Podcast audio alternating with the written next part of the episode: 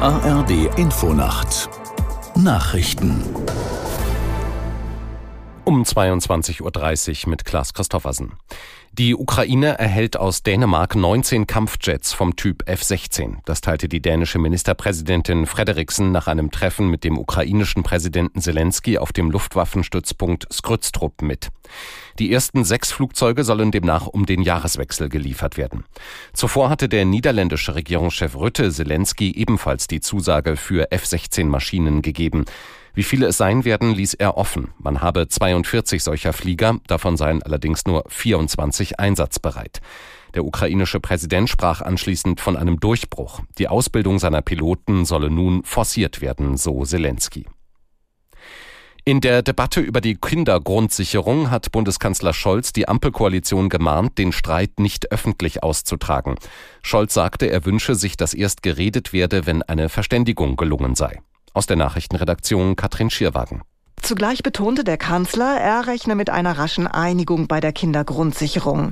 Familienministerin Paus will mit dem Vorhaben die Armut bekämpfen und staatliche Leistungen bündeln. Finanzminister Lindner bezweifelt jedoch, dass die geplanten Maßnahmen Erfolg haben. Er erklärte, von Armut besonders betroffen seien vor allem Kinder aus Familien, die nach Deutschland eingewandert seien. Es stelle sich die Frage, ob man nicht besser in Sprachförderung oder Integration investieren solle, anstatt statt den Eltern mehr Geld zu überweisen. Auf der Kanareninsel Teneriffa versucht die Feuerwehr weiter, den großflächigen Waldbrand unter Kontrolle zu bringen. Die Flammen haben inzwischen fast 12.000 Hektar Naturflächen erfasst. Die Polizei geht inzwischen von Brandstiftung aus. Schwierig ist die Lage auch in Kanada. In der Provinz British Columbia haben sich zwei Brände zu einem Feuer der Größe von mehr als 41.000 Hektar vereint. Dort müssen etwa 35.000 Menschen in Sicherheit gebracht werden. Die erste russische Mondmission seit 1976 ist gescheitert. Die Sonde Luna 25 ist abgestürzt.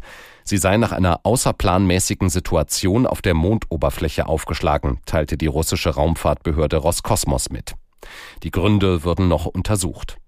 Luna 25 sollte eigentlich morgen beim Südpol des Mondes landen und unter anderem nach Wasser suchen.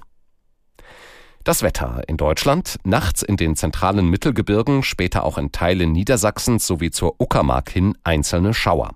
Sonst ist es trocken, Temperaturen von 21 bis 13 Grad. Morgen viel Sonnenschein, daneben ein paar Quellwolken, Höchstwerte an den Küsten 21 Grad bis 35 Grad am Hochrhein. Die weiteren Aussichten am Dienstag einige Schauer möglich, aber meist heiter bei 21 bis 35 Grad und am Mittwoch vor allem über der Mitte Schauer möglich, sonst heiter bei 21 bis 34 Grad. Das waren die Nachrichten.